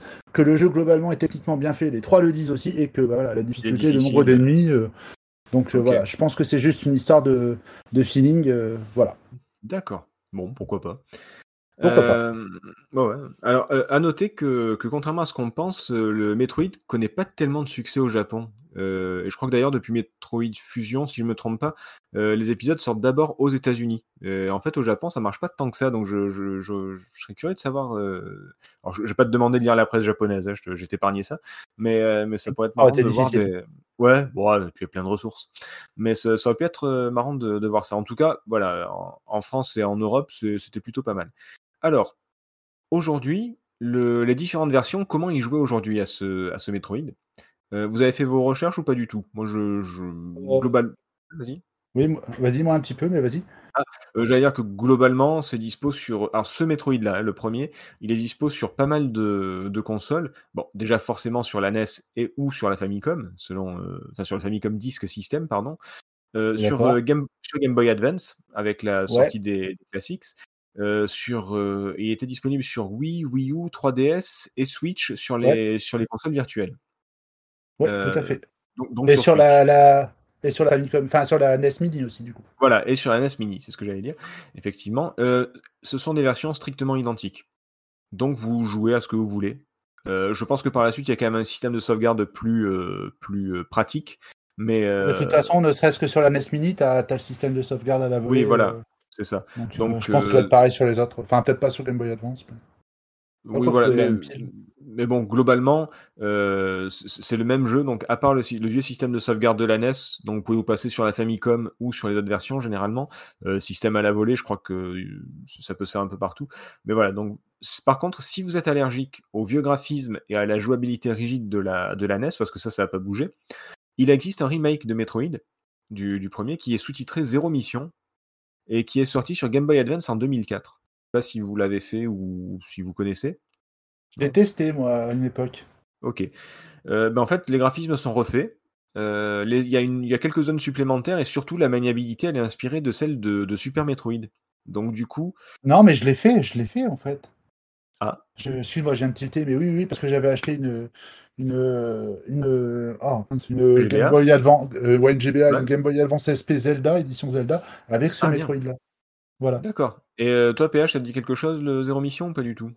Euh, bah, en faisant quelques recherches, euh, oui, je suis tombé dessus. Après, je connaissais un, un peu de nom, mais je n'avais pas forcément conscience que c'était un remake euh, du Eh premier. ben, du coup, euh, Eh bien, si. Donc du coup, euh, et puis au passage, le jeu original est inclus dans la cartouche, donc ça, ça gâche rien si vous voulez vraiment euh, revenir aux sources. Mais sinon, voilà, je comprends que le, jeu soit compliqué, euh, soit moche, soit dur, soit rigide, soit aride. Il a pas mal de défauts, mais si vous voulez quand même le découvrir sous un autre jour plus plus avantageux, on va dire, plus à son avantage en tout cas. voilà, vous avez le Metroid Zero Mission sur GBA. Alors lui, je sais pas, je crois qu'il est sorti que sur GBA. Je sais pas s'il est dispo sur d'autres. Je Pour moi, il est que sur GBA. je sais pas s'il est sur les consoles virtuelles peut-être, mais je suis, je suis même Non, pas je sûr. crois pas. Ça me dit rien. Pour moi, je crois pas. Pas Bon. vérifié, mais je ne crois pas. Voilà, mais sinon, voilà, à part cette version euh, zéro mission, le reste, ce sont des, des trucs identiques, donc des versions identiques, donc euh, peu importe, jouez-y. Enfin, si vous voulez y jouer, c'est comme vous voulez. Et justement, euh, question, est-ce qu'on conseille d'y jouer aujourd'hui à ce Metroid? Est-ce que, est que ça vaut le coup? Est-ce que c'est intéressant? Est-ce qu'il vaut mieux le, le conseiller, le déconseiller Qu'est-ce que vous en pensez? PH, toi qui Je- je- es... je Ah, complète vite. C'est Game Boy Advance et Wii U. euh, pour, ah, euh, d'accord. Ok, d'accord, je n'étais pas sûr. Sur console virtuelle. Bon, et comme personne à la Wii U, de toute façon, euh, on, va- on va dire que c'est que sur GBA. Bon, on est deux, on est deux. ça va. Il y a, il y a on moi. parle d'un jeu Nintendo, donc Il y a moi. tous ceux qui. Ouais, moi, j'ai j'ai la Wii U, moi. Ah, on est Ah, trois alors, parce que. Ah, on est quatre. Je... Parce qu'il y a, il y a Mathieu Manon qui s'en plaignait aussi il y a pas longtemps de- du truc de la Wii U qui avait fermé, je crois, euh, du, du service en Ouais. ligne. Donc on est quatre, super. Euh, du coup, est-ce qu'on joue ou pas à Metroid aujourd'hui? On est une belle bande de Nintendo Boy. Oui, un petit peu, oui. Oui. Bon, moi, moi c'est pas une surprise perso, mais. Oh, le mec qui nous a Euh, proposé Sonic et il dit que c'est un Nintendo Boy, quoi. Sérieux. Tu, tu rougis pas, toi, t'as honte de rien. Bref, Euh, PH. D'où- double espion, tout ça, tout ça.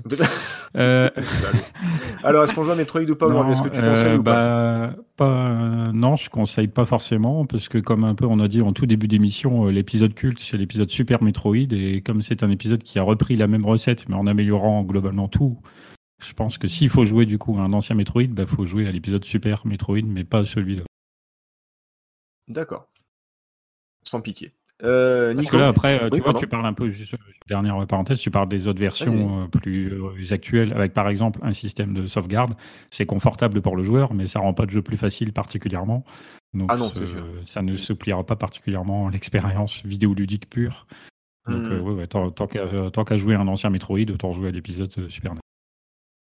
D'accord, donc le Super Metroid, on, on en parlera sûrement dans un, un futur rétro PPG.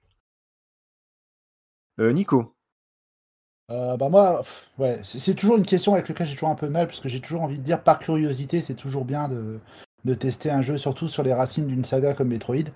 Euh, maintenant, je rejoins un peu PH, euh, mais de façon différente. Je dirais que si vous avez déjà joué à Super Metroid et que vous avez kiffé, euh, ne jouez pas à Metroid parce que vous allez, vous allez forcément être déçu, j'ai envie de dire. euh. Donc euh, là-dessus, vous vous cassez pas trop la tête. Après, par curiosité, ne serait-ce que pour voir, comme tu dis, un- ce que c'est qu'un jeu qui, qui ne pardonne, qui ne, pardon, qui ne pardonne rien, je pense que ça vaut le coup à tester, mais je pense que ça sert à rien non plus de le blinder. Mais euh, ouais, par curiosité, oui, forcément. Ok. Ouais, Parce qu'après, la difficulté d'époque, euh, elle me choque pas forcément par rapport aux autres jeux, mais de toute façon, Super Metroid, euh, là, je le connais pas tellement, tellement, mais je pense qu'il est pas beaucoup plus facile, donc euh, de ce point de vue-là, Ouais, on ça ne choque pas parce que. Dirais Ouais, pas mais t'as déjà connu ça. Il est plus facilement maniable déjà, il est plus, euh, il est plus scénarisé, il est plus, euh, il est plus jeu vidéo. Voilà. Je, reprends juste, mais toi, effectivement, parce que voilà, ça te choque pas, parce que tu as peut-être l'habitude de voir. Moi, je sais, par exemple, avec mon fils, avec mon grand, euh, avec lequel on discute beaucoup jeux vidéo, quand je lui fais redécouvrir des jeux parfois un peu durs, un peu à l'ancienne, ça, il abandonne très vite, hein, et ça choque tout de suite hein, pour lui. Dire, la différence est flagrante. hein. Ouais, je comprends, mais du coup, c'est le média qui a évolué, c'est pas spécialement Metroid, tu vois. Eh non, Ah mais non, c'est ça les n'a rien, à gamins, voir- ça n'a rien à voir avec Metroid, on est d'accord. C'est les millennials aujourd'hui, ils sont bons à rien, quoi. C'est pour ça. Voilà. C'était mieux avant. Des assistés. Mais voilà, c'est génération d'assistés. Je t'en foutrais, ouais, un coup de pied au cul. Ce qu'il leur faut, c'est une bonne guerre. Voilà. Ce podcast est sponsorisé par le CCC. Bon, pardon, excuse-moi. Ce podcast est sponsorisé par le Hockey Boomer Club. Euh, bah, le CCM, le Comité contre les millénials. ah, voilà, c'est ça. Ouais, mais ça, même sans être boomer, euh, on, on peut être contre. Enfin bon, on on- c'est pas grave. Euh, avant de conseiller ou pas, je, je tiens à m'excuser euh, sincèrement auprès de tous les fans de Metroid. J'ai eu l'audace de le comparer tout à l'heure à Dark Souls, que, que, que, que je déteste. Je, suis désolé, j'irai me laver la bouche avec du savon. Voilà, je, je m'excuse. Et je vous prie de me pardonner. Si- sinon, est-ce que je conseille de jouer à Metroid aujourd'hui? Alors, euh, oui, par curiosité, effectivement, ça c'est toujours bon pour le- les historiens de toute façon de, le faire. Maintenant, euh, je sais pas. J'avoue que je sais pas. D'un côté, je trouve que c'est un très bon jeu. De l'autre, c'est un jeu où il faut vraiment euh, s'accrocher. Il y, a- un côté immédiat qui me plaît beaucoup. C'est pas un jeu où il faut attendre 20 heures pour que le jeu démarre, euh, comme, certains jeux récents. Mais en même temps, c'est vrai que c'est difficile dès le début. Donc, hmm, ouais, alors peut-être pas. J'irai pas jusqu'à conseiller Super Metroid à la place, mais peut-être le Metroid Zero Mission, si vraiment on veut, on veut, on veut découvrir le, jeu. Et après, si on veut un mode, un mode hardcore, peut-être effectivement jouer au, jeu original. Je pense que le jeu est toujours intéressant pour voir d'où vient la saga, euh, de, voir d'où c'est parti. Et, et puis surtout, j'aime bien le côté un peu, un peu roots du truc. Tu vois, moi, j'aime bien les, les, les gars qui jouent dans leur garage euh, avant qu'ils fassent des enregistrements studio. Tu vois, il y a de l'énergie, il y a quelque chose qui existe. Euh, Il y, a, il y a de la sincérité, il y a de l'authenticité qui est pas après forcément dans les grosses productions. Euh, et, je trouve que et je trouve qu'il y a ça dans Metroid. Voilà, il y a, l'idée de base pure euh, qui, est, qui est là, euh, qui après sera sublimée par plein de trucs, etc. Et, et j'adore Super Metroid et plein d'autres Metroid, hein, euh, il n'y a, pas de souci. Mais il y a ce côté, euh, y a ce côté euh, noyau dur, tu vois, ce truc euh, qui, me plaît beaucoup. Après, soulignes, attends, tu soulignes ça par rapport au caractère urgent euh, de, la conception du jeu ou par rapport aux idées de base qu'avaient les deux branleurs qui ont fait le jeu? Les deux, les deux. Je trouve que je trouve qu'il y a vraiment, on, sent ce côté euh, contrainte euh, qui, qui, donne lieu à des, à des petits coups de génie et, et, j'aime beaucoup. Après, voilà, c'est ma vision du, du truc. c'est vrai que, alors attention, je, mets beaucoup de parenthèses, de guillemets, etc. parce que c'est pas du tout encore fait. ceux qui nous écoutent le savent peut-être, mais mais je, enfin, je avec avec Nico aussi. Euh, on bosse avec, euh, avec l'écureuil noir, la maison d'édition de, Dr Lacave, et normalement il y a un guide Metroid qui est prévu pour fêter l'anniversaire de la licence. Voilà, c'est pas encore édité donc je peux pas vous dire euh, quoi que ce soit de plus, mais normalement c'est prévu, ça devrait se faire. du coup, si vous le faites avec le guide à côté, avec une aide à côté, ça peut être cool. Maintenant, si vous le faites hardcore sans rien, sans faire de cartes, même vous-même si vous faites pas de cartes, ouais, c'est compliqué. Euh, au minimum, équipez-vous d'un papier et d'un stylo, quoi. C'est le minimum, vraiment. Sinon, vous n'allez pas pouvoir jouer correctement. Voilà. Je, peux te poser juste une question. Et là, c'est vraiment euh, sur, ton avis personnel, mais euh, parce que bon, tu, tu voilà, tu dis c'est un très bon jeu, etc., etc., Mais tu trouves pas quand même que de façon générale, il y a quand même des déséquilibres dans le jeu? Je veux dire, c'est pas un jeu qui est génial du début à la fin. complètement, complètement. Bien sûr qu'il y a, bien, sûr qu'il y a plein de trucs qui vont pas. Je l'ai dit tout à l'heure, mais mais je trouve que pour moi, mais en même temps, je suis fan de Deadly Premonition, tu vois, c'est un jeu qui est ultra pourri, mais qui a tellement de cœur dedans que moi, je, peux être que fan, en fait. Euh, et là, Metroid, je, retrouve un peu ça. Voilà. Donc, euh, ouais, je, peux pas. Ouais, allez-y. Je te rejoins là-dessus. Voilà, subjectivement, pour moi, oui, il faut y jouer. Objectivement, allez-y, mais vraiment, euh, essayez de voir où vous mettez les pieds d'abord, parce que sinon, vous risquez d'être dégoûté. C'est un peu comme, comme l'arche du Captain Blood, tu vois. Si tu sais pas où tu mets les pieds, tu vas vite mmh t'arrêter. Ouais, ouais, je suis, d'accord. Et après, je te rejoins assez. Euh, oui, vas-y. PH, vas-y. Non, parce qu'en plus, euh, on n'a pas parlé des boss, mais en plus euh, de ce que j'en ai vu, c'est quand même assez difficile également, apparemment, les boss. Ça dépend, les speedrunners, ils te plient ça en, en, 10 secondes, mais ouais, ah non, les, les, tout le monde n'est pas speedrunner. Hein. voilà, les trois, les trois boss, là, Craig Ridley et, et Mother Brain, ouais, c'est chaud, c'est chaud. J'ai roté du sang, moi. Ah, je, t'avoue que ouais, ouais, ah, moi j'avais des ampoules au doigt, quoi. Non, c'était compliqué. C'était compliqué. Enfin bon, voilà. Euh, oui, mais, mais attention, quoi. Voilà, sachez où vous mettez les pieds. Euh... Je, je, trouvais ça sympa ce que tu disais en disant effectivement euh, quand il quand, y a des jeux comme ça qui, qui ont beaucoup de cœur, euh, effectivement ça peut être attrapé. Je, suis obligé de me, joindre de ton côté là-dessus. Peut-être pas forcément pour Metroid, mais j'ai tout un tas de jeux aussi comme ça de, de cœur. Il passe son temps à me contredire et finalement il est d'accord avec moi. C'est pas beau ça? Ah, C'est beau. Eh oui. Est-ce que ah, c'est pas un peu le jeu du cœur hein? Oh putain, non, pas du tout. Non, non, c'est non, c'est le jeu de l'horreur. Hein, franchement, il faut effectivement d'autant plus savoir où on met les pieds que, comme tu le disais, on a trop. Personne ne nous entend crier dans l'espace. Hein. Ah ouais, ouais, ouais, mais là dans la chambre, oh on va t'entendre crier. Hein, je pense qu'il y a des gens qui vont se demander ce que tu fais. Ah, quand dans la chambre, ouais, mais pas ah, dans non, là, Mais qu'est-ce qu'il fait? Il est roulé en boule dans le salon et il pleure, je comprends pas. il est en PLS, je comprends pas. Sur ce, est-ce qu'on a fait le tour, messieurs? Ouais, je pense, ouais. Ben, je crois. Hein. Ok. Oui. Bon. Eh bien, écoutez, euh, merci d'avoir participé. Merci, chers auditeurs, auditrices, d'avoir écouté. Euh, une fois de plus, n'hésitez pas à venir sur le, groupe Discord. Parler rétro. Euh, on, va, on, fera un, salon. Je vais, je vais continuer à Tanedux pour qu'on fasse un salon PPG classique ou saloon. Mais si vous voulez parler rétro, n'hésitez pas. Il y a un petit groupe qui est en train de se former et qui est vraiment très très cool. moi, en tout cas, ça me fait, ça me fait extrêmement plaisir. Qu'est-ce qu'on peut dire d'autre Bah oui, le lien. Si on continue à avoir autant de monde. Ouais. Oui. Non, vas-y. Si on continue à avoir autant de monde, je pense que PH finira par diffuser des photos de lui en slip. C'est vous qui. Ah, en bikini avec des bottes, c'est cool ça. Eh. Hein Alors.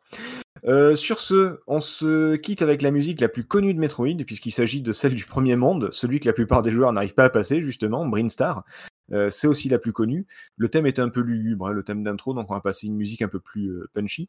On se retrouve dans deux semaines pour parler de, de Pilot Wings sur Super Nintendo. oui, oui alors on n'est pas Nintendo fan à ce point-là, c'est juste qu'on a décidé de jeu et ça s'est fait comme ça, vous inquiétez pas. On parlera d'autres jeux par la suite qui ne sont pas du Nintendo. Rassurez-vous.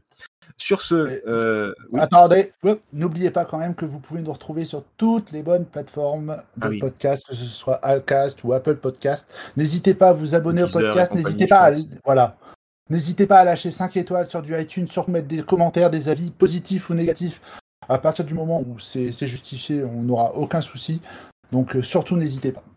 Ouais, abonnez-vous, euh, mettez des likes, ce que vous voulez. Enfin bref, soutenez-nous, c'est toujours, euh, ça fait toujours plaisir. Et puis surtout, donnez des avis. On, on, aussi, on aime savoir où on met les pieds avant d'enregistrer. C'est toujours cool. Ouais, puis on a Mais- besoin de ça pour euh, nourrir l'ego de 7-0 aussi, ça c'est vachement compliqué, donc euh, s'il vous plaît, Il faites ça. est, il est énorme, énorme. Euh, sur ce, ben, je vous dis euh, à bientôt, messieurs, et à bientôt à vous également. À Eh dans ben, deux à bientôt. semaines.